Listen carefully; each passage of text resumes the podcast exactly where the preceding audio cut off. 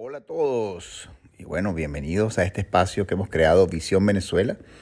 Y hoy le vamos a hablar Jean Clutot y Emilio Benuti. Vamos a hablar sobre algo simpático, vamos a hablar de las infancias compartidas, es decir, vamos a hablar de cómo fueron esos inicios de nuestras vidas.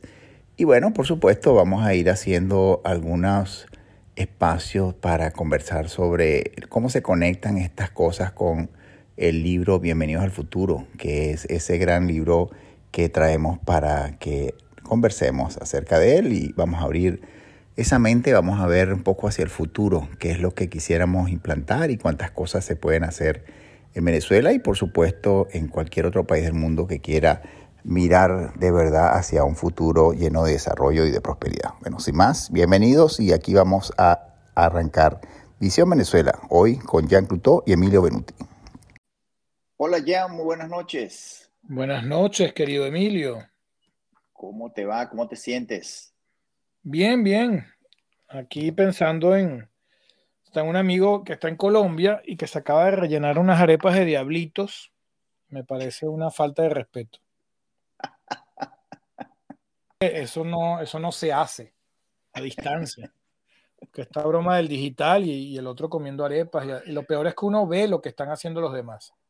Ah, Dios mío. Bueno, de todos modos, el tema de, llenar, de rellenar las arepas es un tema de gusto, ¿no? Sí, bueno. Hay, hay, hay normas, ¿no?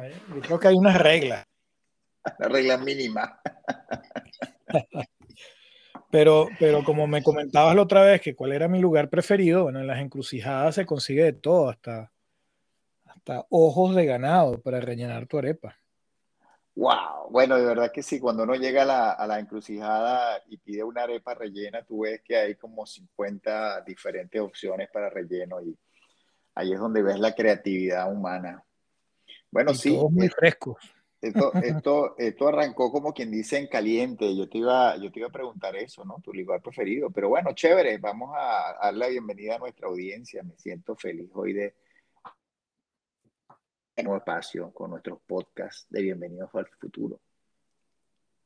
Sí, tú me habías comentado que, que más allá del, del, trabajo increíble del libro, que te gustaría compartir cuál es esa visión Venezuela o visión para Venezuela que, que podemos compartir con la gente. Y, me parece un tema interesantísimo, partiendo justamente de anécdotas y de, y de, y de historias y, y que la gente entienda, porque la gente finalmente no sabe dónde pasó tu infancia, Emilio Benuti. Todos piensan que, estabas entre el Country Club y el Lagunita Country Club en Caracas o, que creciste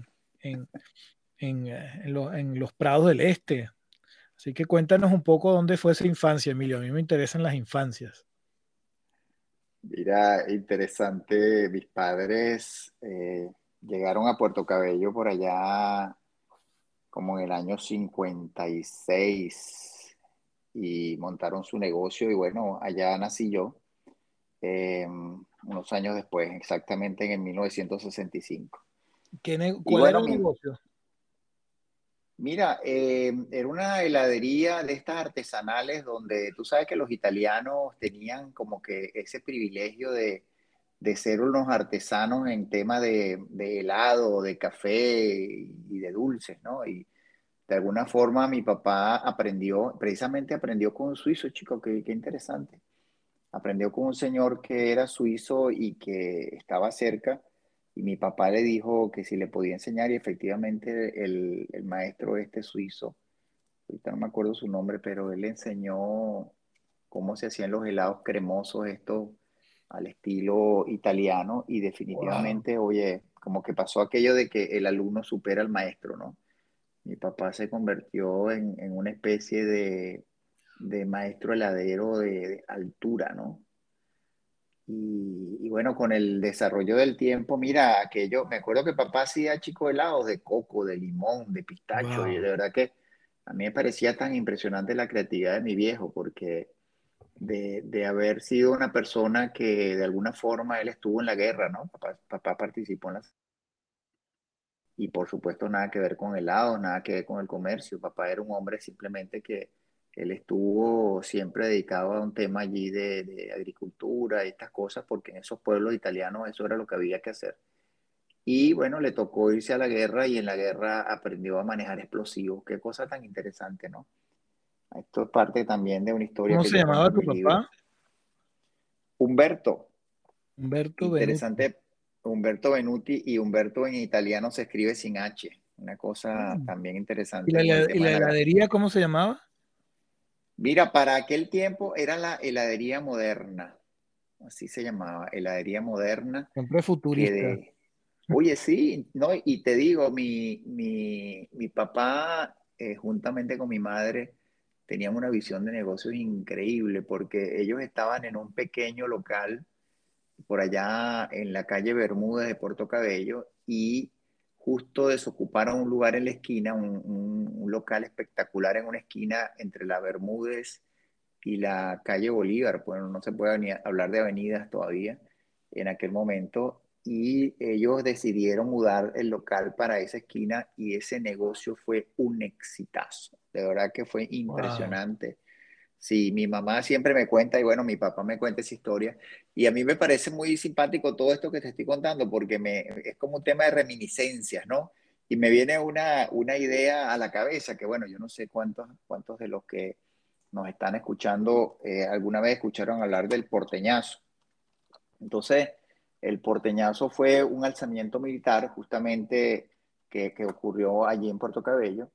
Y una de las cosas que sucedió, como típico que, tienes que, como Fuerzas Armadas, tienes que buscar la manera de darle comida al batallón y todo aquello, ¿no? Y mm, el porteñazo representó una gran sorpresa, como, bueno, como todo buen golpe militar. Y me acuerdo que mi papá me cuenta que le llegaron, eh, eso fue en 1962. Me cuenta mi padre que, eh, porque era una heladería, pero también él disponía de, así como hoy en día, hablar de, de una especie de, de, bodegón que tú puedes conseguir enlatados y, asuntos de comidas importadas, ¿no? Esto, un buen queso, una buena... Esa visión ya la tenía, ¿no?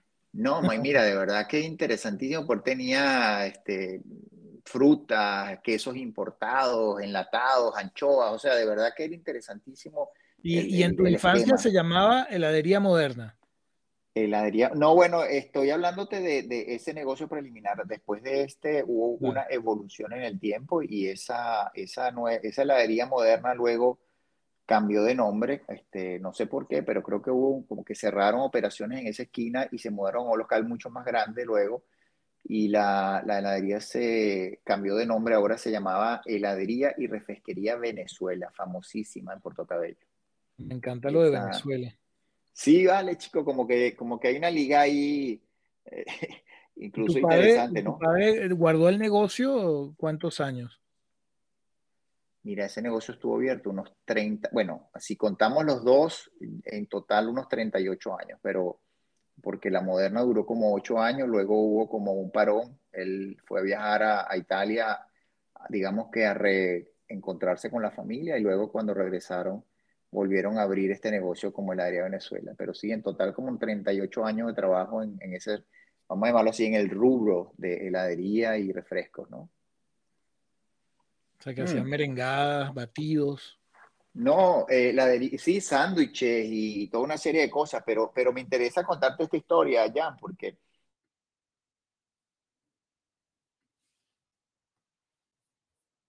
De que a veces en la vida te suceden cosas y tienes que correr riesgo, ¿no? Eh, en el año 62, cuando hubo el, famoso golpe militar o el, intento de, rebelión militar eh, que sucedió allá en Puerto Cabello, eh, le llegó un teniente o un capitán, no me acuerdo el rango, y papá me cuenta que el tipo llegó y le dijo, mira, yo soy el fulano de tal, de acá de la, de la base militar, de la base naval de aquí de Puerto Cabello, y necesito que me des todo lo que tienes aquí en el negocio, todo lo que se pueda comer que, que, que sea perdurable. O sea, Agarraron las frutas, los dulces, las galletas, o sea, todo lo que se pudo meter en cajas, eh, por supuesto llegó un batallón, no sé cuántos militares, con estos camiones, tú sabes, tipo comando, metieron todo adentro y mi papá, bueno, imagínate tú metiendo y anotando, ¿no? Metiendo y anotando. Y esto al final mi mamá le quedaba mirando y le decía, pero Humberto, nos irán a pagar. Y, mi papá se le quedaba mirando como, bueno, quién sabe, pero vamos a, vamos a cumplir con las órdenes, ¿no? Bueno, y me imagino que también un poco la mentalidad de que papá fue formado militarmente, pues entendía que había eh, este, pues una urgencia, ¿no? En, alimentar a, los, a los militares. Y así fue, mira, este, eh, afortunadamente, bueno, el, el, golpe militar o el, o el, intento de rebelión militar fue ah, dominado y me cuenta mi papá que como, a las, como al mes de aquel suceso, la factura y lo posible pagaron todo. Mira, y te puedes imaginar cuánto vender en un día todo lo que tenía en inventario, ¿no? las oportunidades pueden venir en, todo, en todos los sentidos. ¿no? Bueno, mira, sí, ahí es donde tú te das cuenta que una, una situación que está desfavoreciendo a alguien puede ser favorecedora para ti, ¿no? A mí me parece que es una historia bien interesante.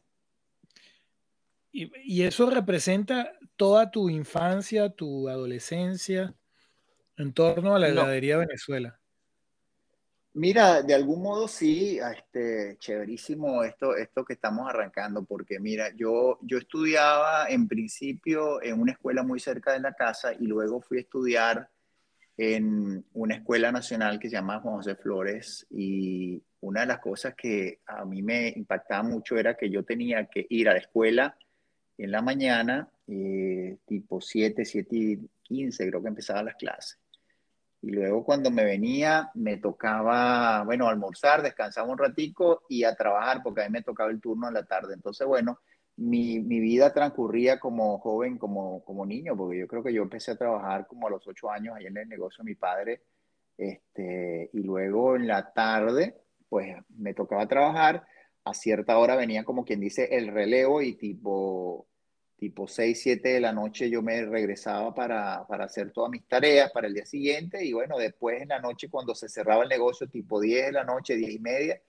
era cuando empezaba la faena de cierre que tenías que limpiar todo, barrer, este, bueno, volver a cargar las neveras con refresco, preparar los helados para el día siguiente, limpiar todo impecable para cuando tú abrías el negocio al día siguiente. O sea que si te pones a ver, era una rutina de trabajo y mira, de, de, de alto impacto, porque yo recuerdo que nosotros trabajábamos de lunes a domingo, incluso los domingos se trabajaba y, y, yo creo que bueno, eso es una de las cosas que tenemos que aprender nosotros también de, de aquellos italianos, españoles, portugueses, libaneses, yo creo que de alguna forma todos ellos este, nos enseñaron lo que era el valor del trabajo, ¿no? Eran personas que venían de, alguna forma cada uno huyendo de, de, su realidad y, cuando hablo de realidad me refiero a una posguerra, me refiero a algún este suceso como los famosos sucesos de los, los terroristas en, en, Colombia o qué sé yo, levantamientos en Ecuador, que de alguna forma al final la gente o gente que venía huyendo de, em, de dictaduras, ¿no? Como lo, como hicieron los chilenos, y que al final lo que nos demostraron fue, mira, hay que, hay que conseguirse la vida y se venían a Venezuela, desarrollaban sus negocios, tenían familia, se mezclaban con la gente local y al final, mira, este, terminaban haciendo fortuna, porque yo, yo creo que de alguna manera una persona que trabaja 40 años como trabajaron mis padres, pues definitivamente tuvieron oportunidad de hacer fortuna. Hubo, por supuesto, otras que al final este, definitivamente decidió quedarse en Venezuela y ahí echó raíces. De verdad que el viejito le gustaba mucho la, la cerveza polar y hacer su, su, parrillita y comer mango. O sea que al final este, no le fue mal la decisión. ¿Y él llega a Puerto Cabello por decisión propia o porque fue donde llegó? No, mira, la historia es mucho más, uh, digamos que si, si, si, echa un poquito más atrás, la historia es un poco más vieja porque papá llegó a Venezuela, eh, a La Guaira, y llega pues a trabajar en un local, uno de estos garajes de reparación de la tonería y pintura que tenía un tío mío, el cuñado de él, por cierto. Él, él trabajó con mi tío mucho tiempo allí en, ese, en esa latonería, pero al tiempo, pues tú sabes que cuando tú eres ayudante, ¿eh? entonces no, eso como que no da mucha plata. Resulta que papá, él tenía el oficio de lo que llamamos nosotros experto en explosivos, ¿no? Él era una persona que en la guerra se formó para, eh, para explotar montañas o para explotar túneles, ¿no? De alguna forma ese, ese, ese talento se lo trajo, ese conocimiento se lo trajo. Y estaba, había una compañía nacional que estaba abriendo un, eh, no sé si tú recuerdas em, la penitenciaría de San Juan de los Morros, esa, esa, esa famosa cárcel inmensa que hicieron allá. Este, cuando estaban haciendo la penitenciaría, resulta que tenían una, una obstrucción gigantesca porque había una, una, inmensa piedra que estaba, digamos, que impedía que, aquella, que aquel trabajo se pudiera hacer. Y resulta que, bueno, no sé cómo, cómo sería exactamente el, el, el orden de los acontecimientos, pero alguien le comentó eso a mi papá, dijo, oye, pero eso yo lo sé hacer, eso lo que hay que hacer es hacer este, ciertos arreglos en, en, la piedra se, y se hace, se detona y se explota y se convierte en trozos pequeños, ¿no? Mm. Eh, así fue como él consiguió ese nuevo trabajo y de allí de, de La Guaira se van para San Juan de los Morros. Les gustó tanto el trabajo que hizo mi papá con este tema de los explosivos para abrir este, estas piedras, que luego también hicieron algunas carreteras y papá trabajó en este, en este tema de abrir carreteras y eso es algo que yo también lo menciono en mi libro, ¿no? Porque me parece interesante cómo muchos venezolanos, muchos extranjeros llegaron a Venezuela a abrir caminos, ¿no? Y no solo abrir caminos, a construir eh, el país que hoy en día tenemos. A mí me parece súper, súper, súper chévere este, desde el punto de vista de lo que es una experiencia personal. Eh, después de mucho tiempo allí en, trabajando en, en San Juan de los Morros, me da mucha risa esta parte de la historia, porque tú sabes que papá, él trabajaba y era uno de los empleados con más alto eh, salario, ¿no? Porque obviamente era un trabajo de alto riesgo. Y él ganaba, creo que era como... Sí, sí. Y papá ganaba por jornada, creo que ganaba diario dos bolívares 50, o sea, dos, dos bolívares con 50 centavos. Y este, por el otro lado, mi mamá, que yo siempre he considerado mamá una gran emprendedora, era una cocinaba muy bien, por cierto. Y ella en la casa, en el patio de la casa, pues empezó a poner unas mesas y tal, y empezó a cocinarle a los obreros. Entonces resulta que cada día se le llenaba más el patio de gente que venía a comer, pues la comida de mi mamá. Y cuando un día mamá, pues sirviendo la comida al viejo, le dice, oye Humberto, ¿cuánto, cuánto ganas tu diario? Le dice, bueno, no, y, él todo orgulloso, ¿no? Y se infla así y pone las manos y le dice, bueno, yo gano dos bolívares y medio, yo gano el doble de lo que gana cualquier trabajador. Y le dice mi mamá, oye, bueno, qué broma, yo gano aquí como entre 8 y 12 bolívares al día. entonces, aquí, aquí es donde tú te das cuenta de que el comercio definitivamente es mucho, mucho más eh, lucrativo que, que trabajar este, como, como empleado, ¿no? Yo creo que eso es una de las grandes ¿cómo se dice? Una de las grandes lecciones de lo que es un emprendimiento, ¿no? Bueno, adivina, mi mamá le dijo, bueno, Humberto, en vez de estar regando tu vida ahí explotando carreteras y piedras, ¿por qué no te pones a trabajar conmigo y, este, pues producimos mucho más dinero? Y así fue. Pero ya eran pareja en ese momento. No, claro, claro. Ah, este, porque no echa el época, completo, todavía no se han Yo los hacía que no se habían conocido todavía. No, en aquella época nadie, las mujeres sobre todo no abandonaban la casa si no estaban casadas. De hecho, claro este, mi mamá también italiana, pues ellos se carteaban, ¿no? Entonces, te podrás imaginar, ¿no? En aquella época tú mandabas una carta y te llegaba la carta como los 20 días. Y así fue como ellos se, se carteaban, se carteaban hasta que mi papá le propuso matrimonio y tuvieron que, bueno, se casaron por poder. No sé si, si tú sabes lo que es eso, ¿no? Cuando te casas por poder es una figura que se usaba, se usaba mucho antes porque imagínate ir a Italia o a España, me imagino, para, para ir a casarte y volver, representaba como dos meses, y eran dos meses sin trabajo, eran dos meses que perdías dinero y todo lo demás, ¿no? Entonces, bueno, así fue, se casaron por poder y ellos sí eran pareja, ya, ya vivían juntos y eran, estaban casados. Y así fue como ellos estuvieron en ese negocio, digamos, ahí entraron en el comercio propiamente. Esa evolución dio como resultado que después de mucho tiempo, eh, ellos vieron la oportunidad porque se abrieron esta oportunidad de negocio en Puerto Cabello y ahí sí ya, saltaron de, San Juan de los Morros, saltaron para Puerto Cabello y arrancaron con la famosa esta heladería moderna en aquella época, ¿no? Mm. Es un poco la historia de, las heladerías y por qué a mí me gusta tanto el tema de los helados, ¿no? Y, bueno, obviamente... el tema de los helados a nivel social, a nivel de la vida de Puerto Cabello, debía ser clave. O sea, era el lugar. Sí, Sí. Y, bueno, sí, te ayuda mucho el clima y además del clima, pues la calidad, ¿no? Papá, no, no es por nada, pero esos helados eran unos helados exquisitos, cremosos y, y bueno, el helado hecho del día, te puedes imaginar las colas. Yo me acuerdo que el, el, famoso helado del ron con pasa era un helado exquisito. Una institución. Que, mira, se me hace agua la boca. Me acuerdo que, que me acuerdo que la gente hacía con pasa, nada más esperaba para comerse el primer helado que salía de la, tú sabes, del, del mm. cilindro este de cobre que estaba allí dando vueltas en, en, el medio de la salmuera. Y bueno, imagínate, de verdad que fantástico, unos, unos años espectaculares que, que, uno recuerda de su niñez. Este, y a mí me encantaba, de verdad, a mí me parece que Puerto Cabello, y en aquella época, por supuesto que era una época eh, tan sana desde el punto de vista de lo que es mm, la parte social, el esparcimiento, pues uno se iba para la playa y gozaba un imperio.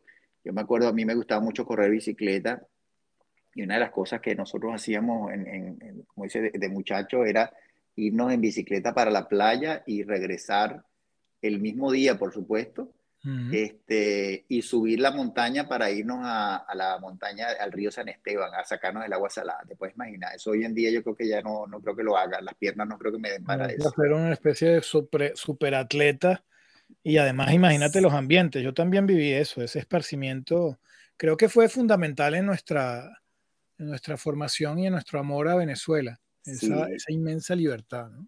Mira, Jan, pero vamos a voltear la pelota ahora. Eh, cuéntame a ti tú, para que, para que la gente que nos esté escuchando también sepa quién es Jan Clutó, porque para empezar, ese Clutó no creo que sea de allá de. Es criollito, ¿no? igual que Benuti, ¿no? No, no, yo, yo, yo nací en París y llegué a los cuatro o cinco meses, nací por, por casualidades de la vida, porque mi papá y mi mamá, mi papá en ese momento era, era vendedor puerta a puerta, era lo que existía en la época, entonces iba de puerta en puerta vendiendo aspiradoras. Después surgió oh, una oportunidad de, de comprar ah, azúcar y bueno, en esa oportunidad nací yo, pues yo iba a nacer, nacer en, Caracas como o, inclusive en San Fernando de Apure, porque toda la familia de mi mamá es llanera. Entonces, eh, entonces bueno, estaba todo planificado, mi padre enamorado de, de, San Fernando de Apure, pero en uno de esos viajes, bueno, se alargó un poco el viaje y, y, y bueno, y fue, fue la gran crisis bursátil del azúcar, o sea, yo nací con la caída del azúcar. Ok, pero, pero quiere decir que tu, tu padre, tu papá también como extranjero fue buscando fortuna a Venezuela. O sea, mi papá era, era, era jesuita y, y, mi mamá estaba también en esa, en esa orientación religiosa. Uh, mi mamá era de las hermanas de San José de Tarbes y se conocieron en un seminario en Suiza y, y bueno, fue el flechazo. Y luego mi papá viene jovencito, tenía 22, 23 años, a, a, pedirle la mano a mi mamá en San Fernando de Apure, en Apure, y a mi abuelo don Félix le pidió la mano, pues. Entonces, y, y eso fue el flechazo fue total. evidentemente venía buscando, ah, pero venía ya detrás de, de mi mamá. O sea, era, era realmente esa la. El, el, el, enamoramiento por lo que es Venezuela viene de ese extranjero que, se enamora de Venezuela, pues que se enamora de una venezolana y también se enamora de las oportunidades que había en ese momento, que eran exponenciales, o sea, todo lo que tú hacías. Eh, además que estos extranjeros venían, mi papá venía con ya con una cultura como tu papá eh, también militar. Eh, mi papá había sido infantería de marina, había, había luchado en contra de Gaddafi en el, en el Tibet. Y, o sea, sí había, sí había un, un, background en donde, y muy marcados por la, por la guerra mundial. ¿ah? la Segunda Guerra Mundial los había marcado mucho. Entonces llegan a, a, abrir caminos, a, a, abrir oportunidades y, y, bueno, surge ese amor por Venezuela desde, desde muy pequeño. Pues. Mira, y cuéntame, yo siempre escucho esto de que tú, tú te criaste en la selva. ¿Cómo es eso de que te criaste en la selva? Bueno, mi papá, bueno, se, se va especializando. Mi mamá sí quería un poco eh, dedicarse a la escritura y vivir un poco aislada. Entonces mi papá le hizo una casa en, la, en Galipán, que es el Ávila, en, en Caracas, y le hizo su casa allá arriba. La hizo con sus manitos. O sea, mi papá también tenía habilidades de, de albañil y, y de construcción Y mi mamá feliz, pero mi papá sí tenía que bajar todos los días. En aquella época era en jeep, bajar hasta, la, hasta una panadería y heladería, de hecho, en San Bernardino, y ahí cambiarse, ponerse el flu, la corbata y montarse en un carrito por puesto e ir a, a trabajar y se fue volviendo un muy buen vendedor de maquinarias para obras, para hacer autopistas, vibrocompactadoras. Entonces mi papá se recorre toda Venezuela ah, justamente con, con, las maquinarias Poclean, Dynapac. Era la época de MPO, que se llamaba Maquinarias para Obras. Y en esa época es donde se, se, se, gana un premio de la empresa, pues, de, de hacer un viaje a donde ellos quisieran con su esposa. Entonces mi papá dice, bueno, vamos a, ver qué es eso de la gran sabana, del que tanto hablaban ya. Entonces en, esos años 70 se regalan, se ganó un viaje a la gran sabana en avioneta, o sea, todo, todo genial. Y ahí fue el mega flechazo con, esas eh, grandes extensiones, las selvas, el, todo el, todos los tepuy y toda la naturaleza tan particular de ese sitio. Y, bueno, y ambos por razones diferentes. Mi papá quería vivir la gran aventura y buscar diamantes y, y, criar a su familia como Robinson Crusoe. Y mi mamá encantadísima de no ver a nadie, porque mi mamá no quería realmente, mi mamá no era muy social en esa época. Y entonces, bueno, fue así. En el 78 llegamos a, primero llegamos a El Paují, que es un pueblo muy conocido en la, en la cultura venezolana. Claro, claro. de, de hippie, marihuaneros, entonces bueno, eso no, no pegó mucho. Y nos fuimos más selva adentro y entonces eh, creamos una suerte de, sí, de pequeña cabaña en un sitio que se llamaba Dos Ríos y allí, allí nos establecimos. Y toda la, escuela, la escolaridad fue en casa, pues, pero crecí como tú, montaba un monte, una bicicleta, un río, una playa, o sea, una playa de río Claro. tepuy, y sí, uno se iba por la mañana, subía un tepuy y bajaba en la tarde. Estoy buscando aquí dónde queda, dónde queda eso en la Gran Sabana para saber qué tan, tan al fondo y tan adentro estaban ustedes. Y cuéntame, tú también. La frontera con Brasil, sí. Y, y, estaba, tú estudiabas online, ¿cómo es esto? ¿Cómo era la, el pues. tema de la... el online me encantó. No, bueno, estudiábamos en, casa. Mis padres eh, habían llevado muchos libros, muchos libros. Y, eso fue la genialidad, porque gracias a toda esa cantidad de libros, eh, estaba toda la enciclopedia Universalis. Eh, llevaron básicamente, llevaron libros y legos. Entonces, con los legos jugábamos y con los libros, bueno, estudiábamos muchísimo. Teníamos un, había libros de estudio, libros para estudiar, para aprender, para educativos y había libros para leer. Muchísima.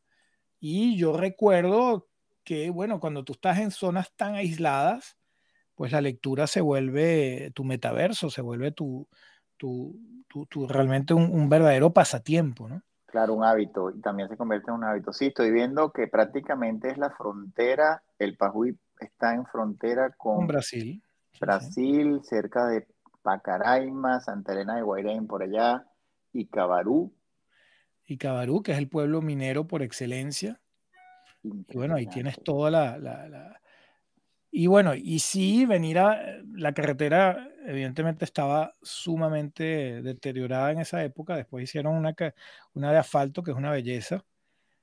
Pero sí nos tardamos más o menos dos, tres semanas en venir a Caracas.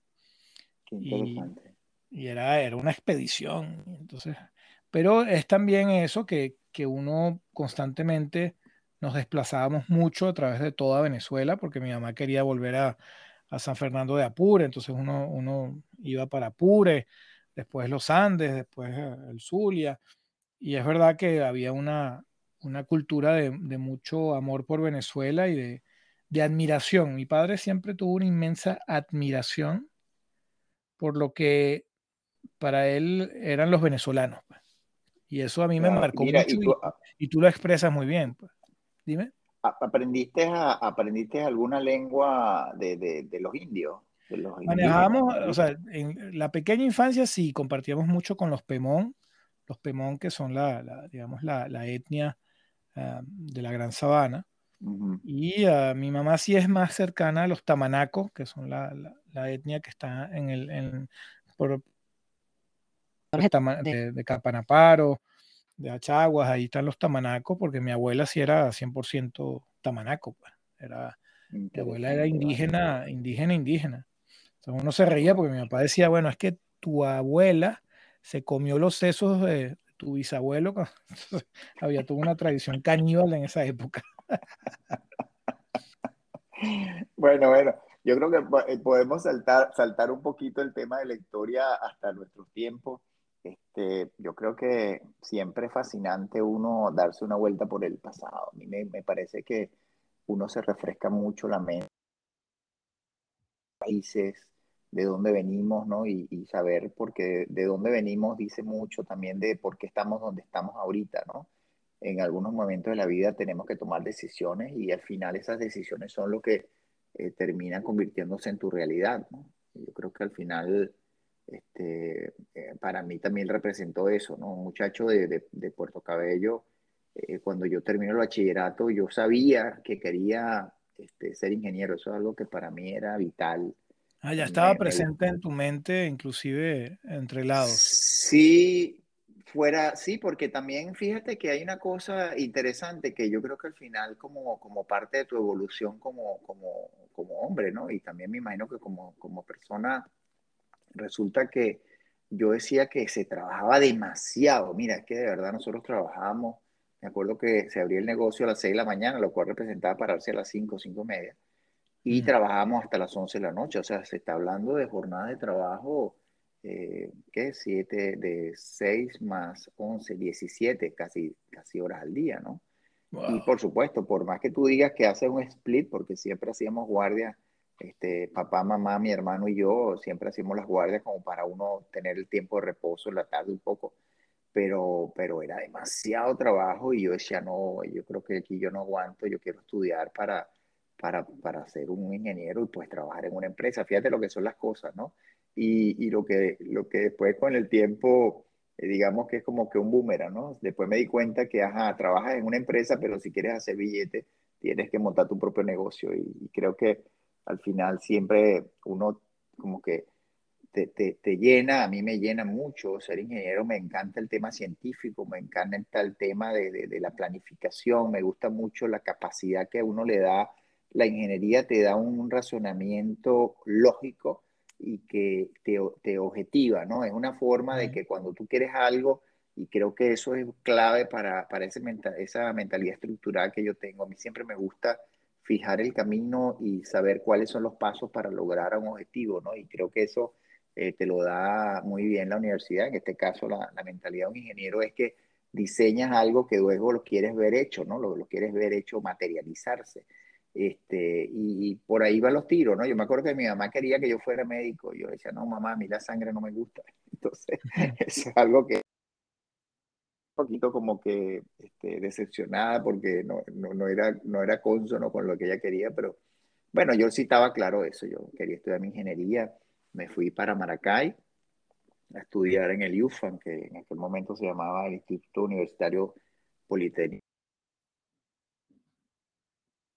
Y de todas las ingenierías me gustaba mucho la electrónica, sobre todo. Este, siempre, siempre me apasionaba el tema de, de, la electrónica, ver las cosas digitales. O sea, de verdad que es un tema que tal vez para la época, en el año 80, eh, pues era, era como algo novedoso, ¿no? De hecho, buscaba, había mucho, mucho empleo en ese, en ese segmento a nivel industrial. Y por eso es que me, me lancé en ese camino de la tecnología. Y así, así van las cosas, ¿no? Yo creo que cada quien va tomando decisiones. Luego, eh, eh, de, de graduarme ingeniero, me doy cuenta de que, ajá, ¿dónde quieres trabajar? Y, el, digamos, la empresa por excelencia, la empresa que todo el mundo quería trabajar, la empresa petrolera. Em, en aquel momento, me acuerdo, en el año 86, hice yo las pasantías en, en, la refinería El Palito. A se abrió un cupo allí y como yo era de Puerto Cabello, pues ellos les facilitaban la forma de entrar a la persona que fuera de la zona. Y allí entré, ahí fue mi primer contacto con el mundo petrolero. Así es como, como voy evolucionando con el tema petróleo, de por qué tú, la Tú egresas de la universidad y directamente integras el mundo petrolero. Directo, directo. De verdad que fue muy interesante. tuve oportunidad de trabajar, pero no, al final no se dio el caso y, creo que, bueno, hoy en día me, alegro que así haya sido. Eh, para trabajar en la industria de alimentos, me acuerdo que había trabajo en, por allá en Cagua, me ofrecieron un trabajo y por allá en Maracay, pero al final se concretó esto de trabajar en, en la petrolera y me gustó mucho más, por supuesto. Y allí arranqué y allí trabajé muchísimos años, me, me gustó mucho. Este, después de casi como 20 años que, tuvimos que salir de la industria petrolera en Venezuela, pues ahora nos tocó a, salir al mundo, ¿no? Y así es como nosotros hemos salido a rodar al mundo.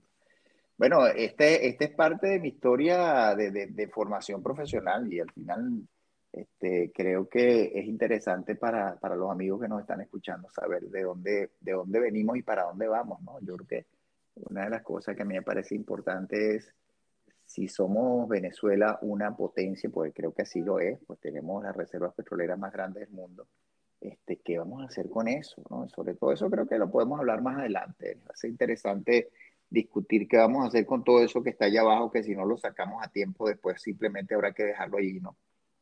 Porque no la manera de... No, y la, lo que estructura, yo pienso que, uh, cuáles son esas estructuras de, de, la, de la cultura venezolana moderna, una de ellas, evidentemente, son estas uh, corporaciones venezolanas que estructuraron a muchísimas. No que tú, pero a nivel de la Corporación Venezolana de Guayana, la CBG. Y la, la, CBG a nivel de estructura para, para el Estado Bolívar, que es un poco el otro, el, el, un Estado, cuando tú vives el de, el, la creación del futuro como, como ciudadana, de, de, la CBG, eh, todo el trabajo hidroeléctrico para alimentar las industrias básicas.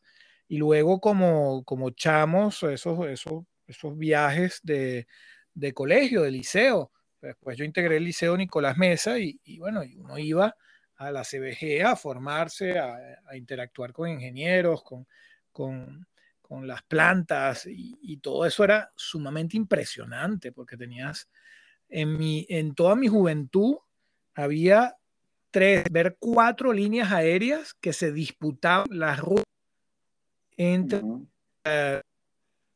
Ciudad Guayana y la Gran Sabana.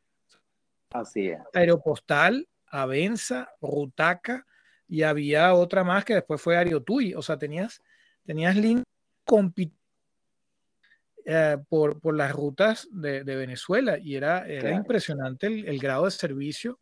Tú llegas a cualquier pueblo, pueblito indígena, tenía su pista y tenía su avión. Uh -huh. Y eso marca Pero mucho día, porque, sí.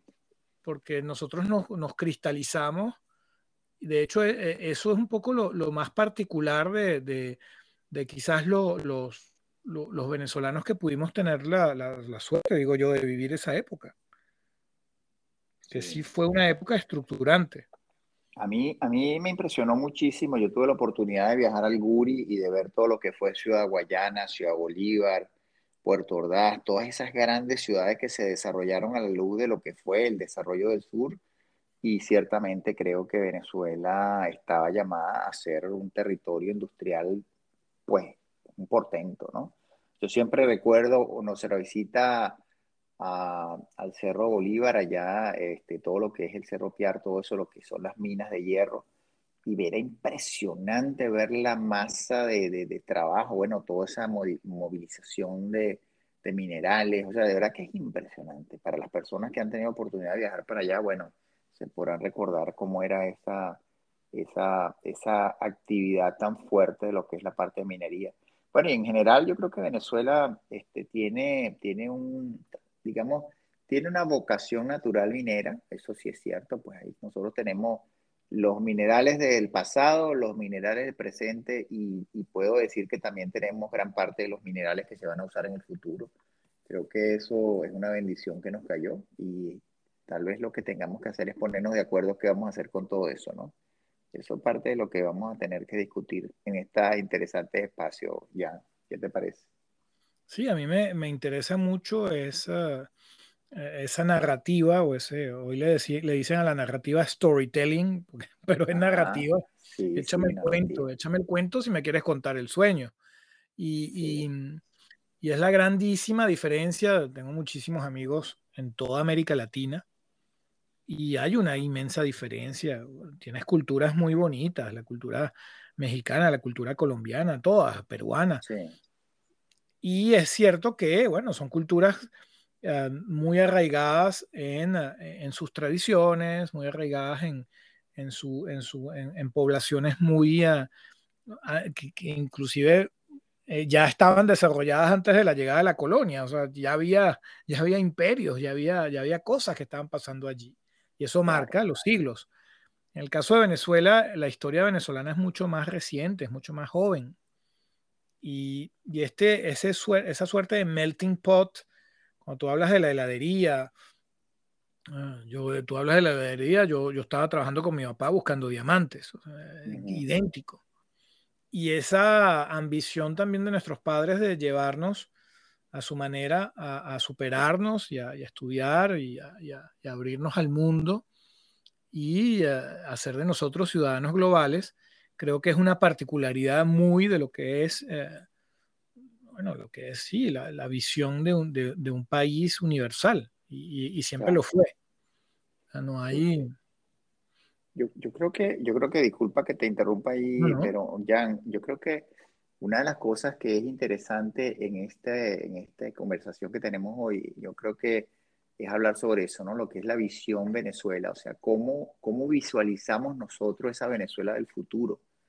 Yo creo que allí va a ser bien interesante todo lo que está en nuestras cabezas y no solamente eso, cómo cómo podemos hacer aterrizar estas ideas, ¿no? Un poco lo que yo planteo en mi libro, si, si nosotros fuésemos capaces de capitalizar todo el talento que tenemos, el talento humano, las capacidades que ya hemos desarrollado y sobre todo ahorita con las oportunidades que tenemos con los emprendedores que están en Venezuela, que están trabajando y que han desarrollado una capacidad de resiliencia tan interesante. Y si eso lo combinamos con todo ya tendremos la oportunidad de ir a reconstruir todo lo que allí está en Venezuela. Y si a eso le ligamos todo lo que es la cantidad de minerales, y no solamente minerales de espacios que nosotros tenemos, porque creo que Venezuela está llamada a ser una potencia turística a nivel mundial. Lo que nos falta, chicos, es ponernos de acuerdo en qué es lo que vamos a hacer con toda esa, con esa riqueza.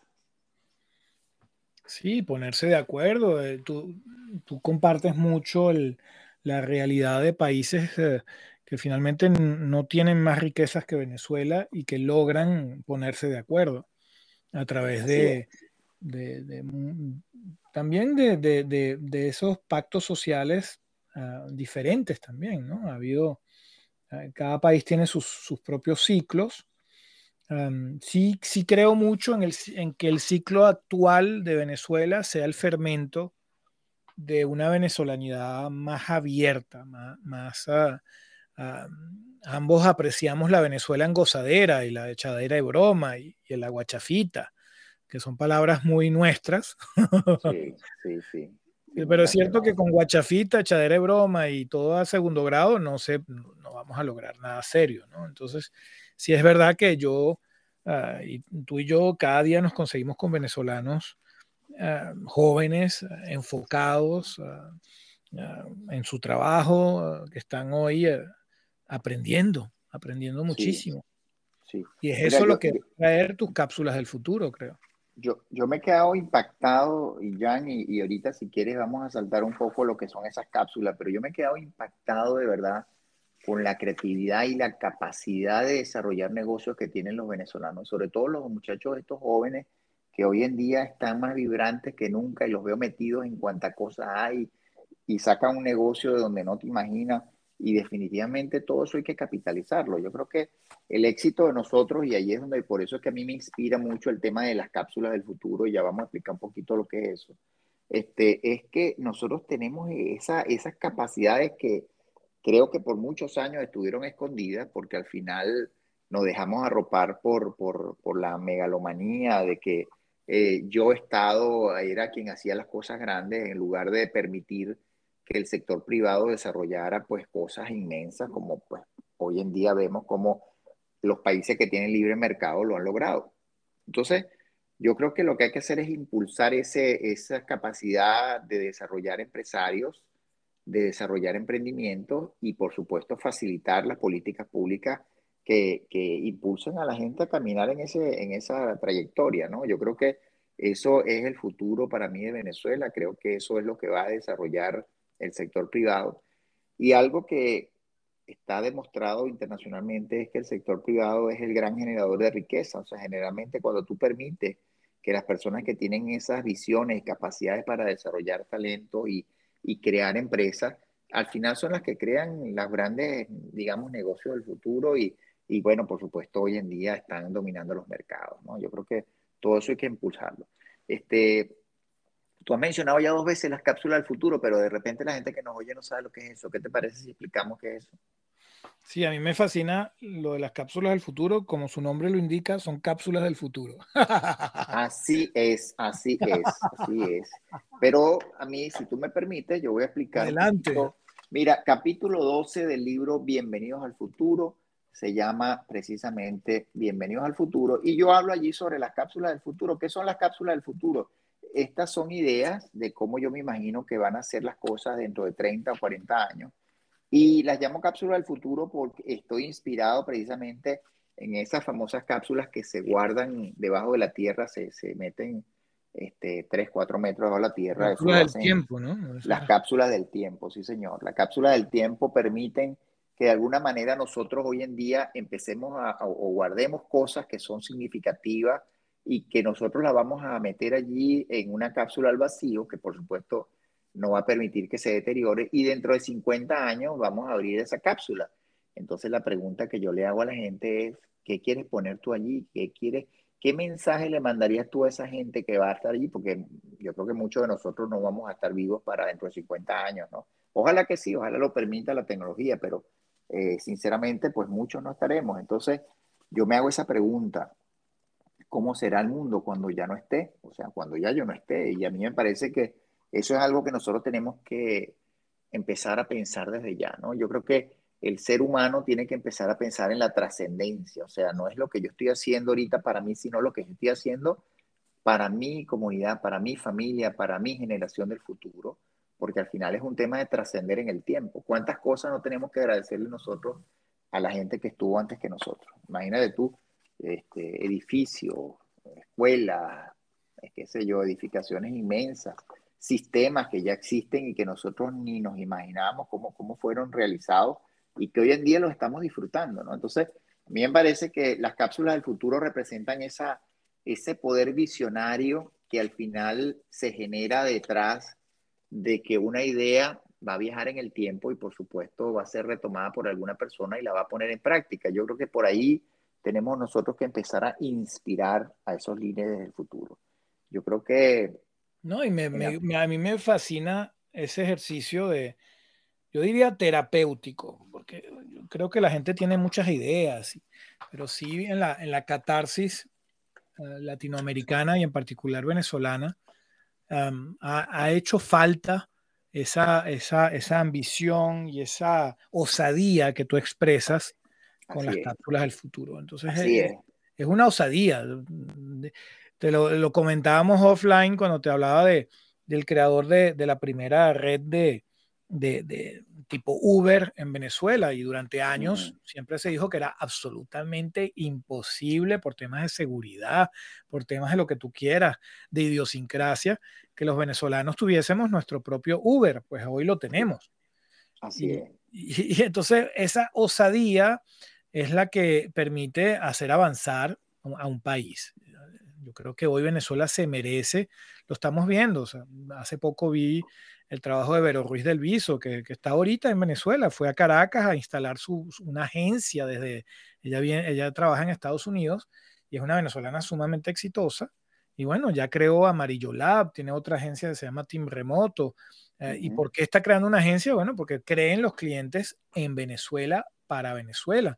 Entonces hay Así gente es. que tiene, y yo admiro eso porque se necesita hay que ser valientes y eso es muy bonito. Y para ser Mira, valientes sí. necesitas futuro. Así es. No, y, y, cualquier persona que sea emprendedora definitivamente es valiente. Yo los respeto, yo los animo y de verdad que me quito el sombrero porque hay que tener de verdad que esa capacidad de, porque te estás enfrentando a la incertidumbre, ¿cierto? O sea, toda persona que se está lanzando este, hacer una inversión determinada para una idea, al final está poniendo en un riesgo el capital de otra persona. Entonces yo creo que hay que darle un crédito enorme a estas personas que son empresarios, que son inversionistas, que son emprendedores, porque obviamente tú estás poniendo, digamos, de alguna forma la idea, el capital, otras personas también se están arriesgando porque confían en ti y vienen a traer sus talentos y se incorporan, pero al final yo creo que ese gran movimiento es lo que hace la creatividad y hace precisamente que los países se desarrollen. Yo creo que, mira, una de las cosas que a mí me parece, y, y tú dijiste una palabra clave, osadía, es que nosotros nos demos el permiso, nos demos la licencia de pensar en grande.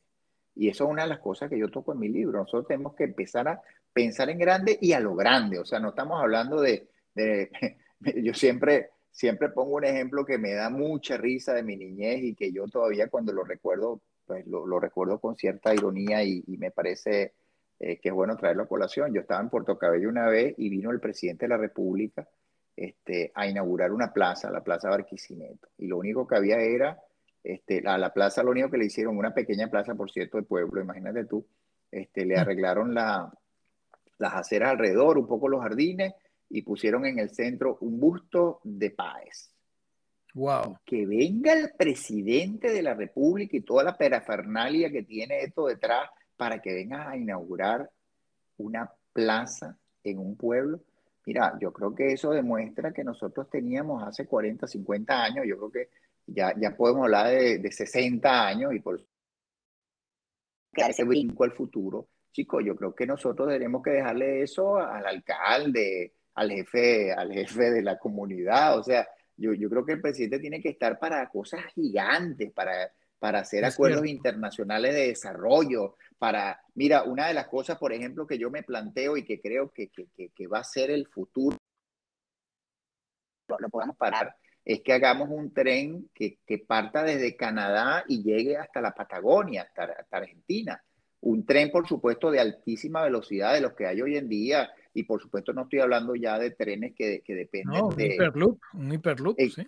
Por ejemplo, por ejemplo. Y, y mira, yo creo que aquí es donde nosotros tenemos que eso, darnos la licencia, el permiso de imaginarnos cómo va a ser ese futuro. Y en esa medida, nosotros estamos inyectándole esa vivencia a estos chamos que nos están escuchando, estos chamos que van a ir a la universidad y van a empezar a investigar qué es esto del hiperlú y cómo, cómo se puede implantar esto, porque al final tú sabes cómo es, mira, la, la ingeniería es muy bonita, pero también tienes que meterle a esto economía, tienes que ver los estudios socioeconómicos, la factibilidad, por dónde te vas a meter. Y a mí me da risa porque eh, yo ahorita eh, tengo un, uno de los posts que puse en, en mi TikTok, que bueno, que los que quieran seguirlo allí, pues está Emilio Benuti en TikTok.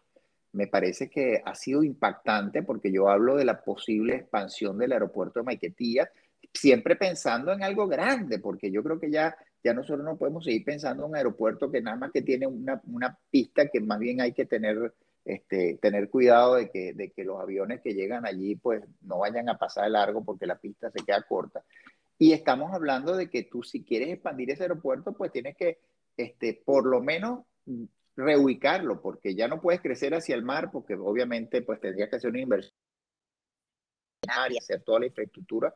Y si quieres crecer hacia el otro lado, pues tienes la montaña, incluso tienes allí algunas poblaciones ya en el sitio. Entonces, yo propongo que se haga el aeropuerto internacional de Maiquetía en otro lugar y que tú conectes a ese otro lugar donde vas a hacer un aeropuerto tipo Shanghái, así como el de Shanghái o el de Estambul, que son aeropuertos que tienen cuatro megapistas y donde todo se convierte en un hub internacional y donde vas a manejar este, una capacidad de unos 60 millones de, de, pasajeros al año. Por supuesto, este, cada economía tiene su escala y eso, eso habrá que analizarlo, pero una de las cosas que yo visualizo es eso y que tú tengas un tren de alta velocidad, un maglev, que te una a este aeropuerto que esté distante de la capital, de este caso la ciudad de Caracas, y que tú llegues a través de ese maile al corazón de la ciudad y en el ese problema de aviones ni, ni congestionamiento y ahí mismo te conectas con tu estación de autobuses, con tu estación de otras vías férreas, de metro, y que al final tenga un sistema integrado y eficiente de transporte público y que al final todo el mundo tenga capacidades para movilizarse. O sea, en la medida que nosotros seamos capaces de vender estas ideas, pues vamos a tener una Venezuela de verdad de futuro, de avanzada y de crecimiento que al final todo el mundo va a voltear para acá para ver qué es lo que están haciendo esta gente. A mí me encanta. y, hoy este tienes, hoy tienes todos los ingredientes de la tormenta perfecta. Tienes una diáspora que se está activando de gente ya con capacidades económicas de inversión, interplanetarios. Cada vez que tú hablas de una cápsula al futuro, yo veo eso como empresas, como industrias. me hablas de aeropuertos, ¿cuántos empleados? cuántos proyectos, cuánto, cuántos proveedores necesita la construcción de un aeropuerto. Son, son por lo menos 10 a 15 años de, de prosperidad solamente generadas por la idea de ver algo a lo grande. Así es. así es. Mira, allí donde eso traspasa los límites del tiempo. Es impresionante. Ah, no, no, no y, y, no solamente eso, te crea economías de escala que son de alto impacto. Mira, a mí me parece impresionante si yo te digo cuántos trabajadores tenía PDVSA cuando PDVSA unió todos los empleados.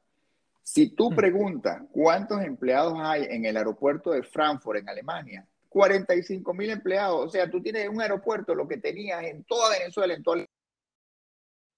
Entonces, mira, definitivamente estos son negocios en no, como tú lo dices, eh, es el hub, el hub verdadero de América Latina, porque tienes todos los océanos, tienes la, las dos Américas Latinas, la vertiente andina y la vertiente amazónica que se encuentran en Venezuela.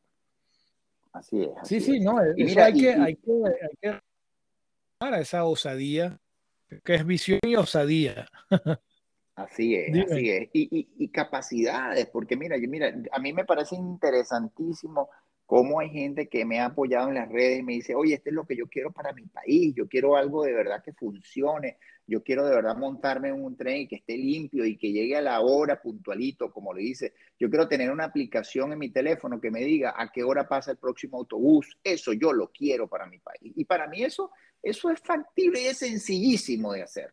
Si tú montas ahí una empresa, unos tipos que sean serios y montas ahí un sistema de autobuses, con unos servicios bien dados y al final incluso le entregas eso a un operador privado y se acabó, te quitas ese peso del, del, punto de vista del Estado y, y, de verdad le dice al Estado, mire señor Estado, póngase a trabajar en lo que verdaderamente te tiene que trabajar. Haga un Estado que sea fuerte, sí, un Estado pequeño, fuerte, pero que tenga control solamente sobre las cosas básicas y fundamentales, que sé yo, seguridad, salud, educación, todo este tema, incluso, incluso algunos de ellos vas a tener que fragmentarlo para que se los entregue al sector privado para que el sector privado sea capaz de llevar adelante esto de una manera más eficiente.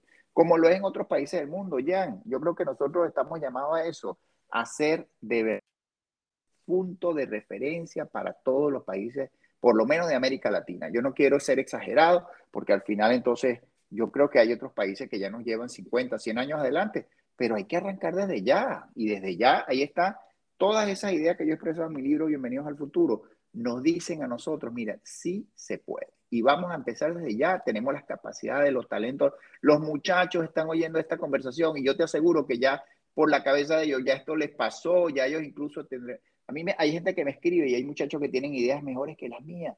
Lo que hay que tenerles es darles oportunidades y empezar a crear esos espacios. Mira, este, temas como el tema del Silicon Valley, yo, yo, yo lo hablo allí, mira, si tú eres capaz de empezar a crear espacios donde haya capitales ángeles, donde tú traigas ideas y pongas las startups a funcionar y mira, al final de sobra vamos a tener muchachos que son exitosos, vamos a tener empresas exitosas y vamos a tener trabajo para rato. Yo lo visualizo así, mira, yo veo no solamente la diáspora regresando, yo también visualizo ahora Ahora toda esa gente que se quiere ir para los Estados Unidos, vénganse para Venezuela, vamos a trabajar para construir este país y vamos a demostrar qué grande vamos a hacer y cuánto bien lo vamos a poder hacer. Y que todo el mundo, así como tu papá y así como mi papá, se sientan orgullosos de ese país que, que les recibió y que al final desarrollaron ellos también y formaron parte del progreso de ese país. Bueno, te doy la palabra, amigo. Disculpa que te corté. No, no, yo pensando en, en, esa cantidad de, de, campañas que hay que iniciar desde ya, de, pensar esa, esa, ciudadanía de constructores, porque no, no, no, no todo el mundo tiene, me refiero a no todas las nacionalidades del planeta tienen un país a su disposición para, para emprender para desarrollar. Ah, yo creo que es un poco, el, digamos, la consecuencia positiva de, esta, de este casi que borrón y cuenta nueva que nos cae encima. Por supuesto, ha, dado, ha, creado muchísimo sufrimiento y al mismo tiempo eh, hay, que, hay que, sí, hay, tú hablas de espacios, son esos pilares fundamentales para crear ecosistemas como el de la Silicon Valley, que conozco bien. Son ecosistemas en donde no ha habido más que lo que hemos tenido en Venezuela. en, el en la Silicon Valley, finalmente la gente que ha construido la Silicon Valley son inmigrantes, ah, gente que ha llegado a limpiar piso, que ha, llegado de manera muy humilde. Fíjate que el mismo Steve Jobs eh, es de origen sirio. O sea, tienes, eh, eh, hay, había una, una, baseline muy bonita así por, de, de una aplicación que, que, la compró Twitter que se llama Periscope, que fue un poco el inicio de todo este tema de los live en audio y Periscope decía orgullosamente hecha por inmigrantes. Y, creo que, que, eso es muy, es muy bonito. En Urigi, de hecho, ponemos orgullosamente hecha por venezolanos. Ah, sí. Y, bueno, y, este tipo de cositas ayudan. Tú eres el mejor ejemplo, tú eres el mejor ejemplo, Jan. Tú eres una persona que tienes una visión impresionante. Yo te considero a ti una de las personas más, una de las mentes más brillantes que nosotros tenemos en Venezuela. Y ahí está Urigi como plataforma que puede ser utilizada por, bueno, para infinidad de cosas, entre ellas que tú hagas tus sueños realidad, que tú plan con tu tribu, que tú busques personas que tengan las mismas intenciones que tú y que al final desarrollemos proyectos. Yo creo que tú estás demostrando que sí se puede, tú estás desarrollando. ¿Y cuántas personas ya están unidas en Urigi? Somos ya más de 70 mil, sí, vamos adelante. es una comunidad, es una comunidad que está creciendo enormemente Tú estás demostrando orgullosamente hecho por venezolanos. Urilla está siendo desarrollada en una plataforma, de, una plataforma social a través de las cuales nosotros en nuestras redes también. Otras venialidades que tú nos irás contando más adelante. Yo creo que esto, esto se pone bueno ya. Vamos a seguir con estos episodios, Emilio Benuti. Así es, así es, así es. Yo creo que bueno, ya hoy podemos, podemos cerrar. Este, de, verdad que me encantó, me encantó hacer ese refrescamiento de la memoria de la niñez. Me encantó hacer este ejercicio de creatividad de lo que queremos nosotros para Venezuela y que esas cápsulas del futuro de verdad empiecen desde ya, porque una de las cosas que nosotros obviamente tenemos que empezar es a sembrar para que las cosas empiecen a desarrollarse, pero no tenemos que esperar tanto tiempo, empecemos desde este momento cada uno de nosotros a poner nuestro granito de arena y en el momento en que esto arranque ya nosotros tenemos las capacidades en el sitio, el plan de acción y vamos para echar para adelante en cada uno de esos proyectos.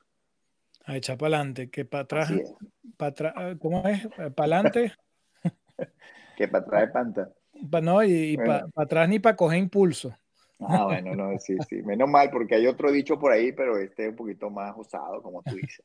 Mira, yo, yo voy a, yo quisiera, chicos, invitarte a ti y, vamos a ver espacio también para invitar a otras personas que quieran este, acompañarnos en el futuro, chicos, en estas charlas. A mí me parece que hay mucho, mucho que desarrollar y, por supuesto, ponernos a soñar en grande. Este, vamos a invitar personas que tengan proyectos ya en desarrollo. Por allí hay ya venezolanos muy famosos. Me encanta, tengo una lista muy larga de gente que, quiere, que quiero que nos acompañe a, esta visión de Venezuela. Fantástico, fantástico. Bueno, yo también quiero eh, acompañar ya este cierre con una invitación. Les invitamos para que visiten nuestra página web emiliovenuti.com y también los invito, por supuesto, a que lean el libro Bienvenidos al Futuro eh, visión, gerencia y acción para transformar Venezuela. Yo creo que al final, eh, obviamente esto tiene un enfoque para Venezuela, pero esto cualquier país que quiera hacer un impulso en su desarrollo económico, en su educación, en su parte cultural, pues aquí hay muchísimo, muchísimo este, que leer, que aprender y que desarrollar. Yo los invito por ahí para que también sigan nuestras redes y que también vean algunos de los capítulos que hemos colocado en, en nuestro canal de YouTube, Emilio Benuti Ideas. Creo que es una buena manera de arrancar. Entonces, ya. Así que arrancamos. Gracias, Emilio, por este momento tan privilegiado y, y gracias, Venezuela.